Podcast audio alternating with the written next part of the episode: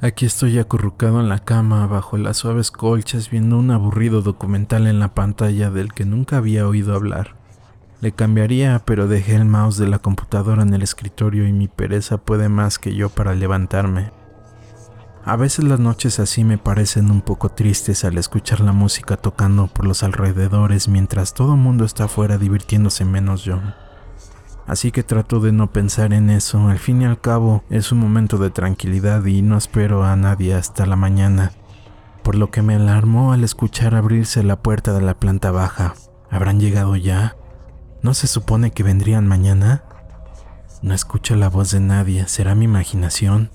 De repente sentí la sensación y curiosidad y miedo irracional de lo que sucedía.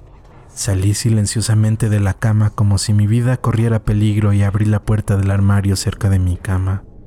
En mi cabeza solo escuchaba los pasos pesados como si quisieran que supiera que estaban ahí. Sentí sudor frío y sin pensarlo tomé un cuchillo del plato de mi comida de la tarde. Los pasos se hacen más fuertes y me esfuerzo a entrar en el poco espacio que queda en el armario mientras cierro la puerta con cuidado.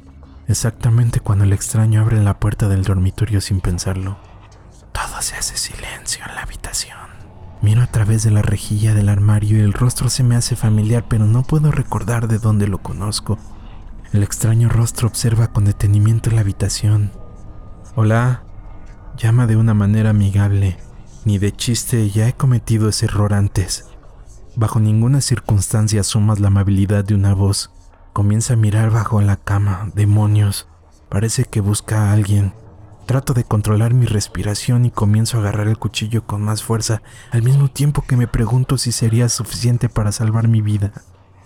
Entonces suena uno de los ganchos de la ropa deslizándose por el tubo donde cuelga la ropa del armario.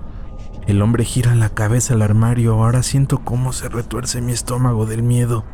No abras, no abras, no abras. La puerta se abre, él me ve y al mismo tiempo gritamos del miedo. Sin dudarlo agarro el cuchillo con más fuerza y empiezo a soltar golpes en el cuello y en el pecho una y otra vez hasta que se quedó inmóvil.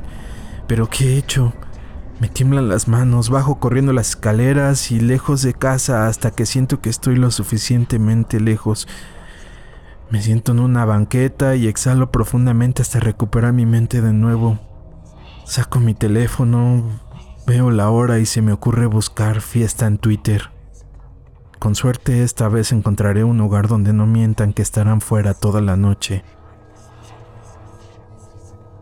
Esto es Creepy Frame.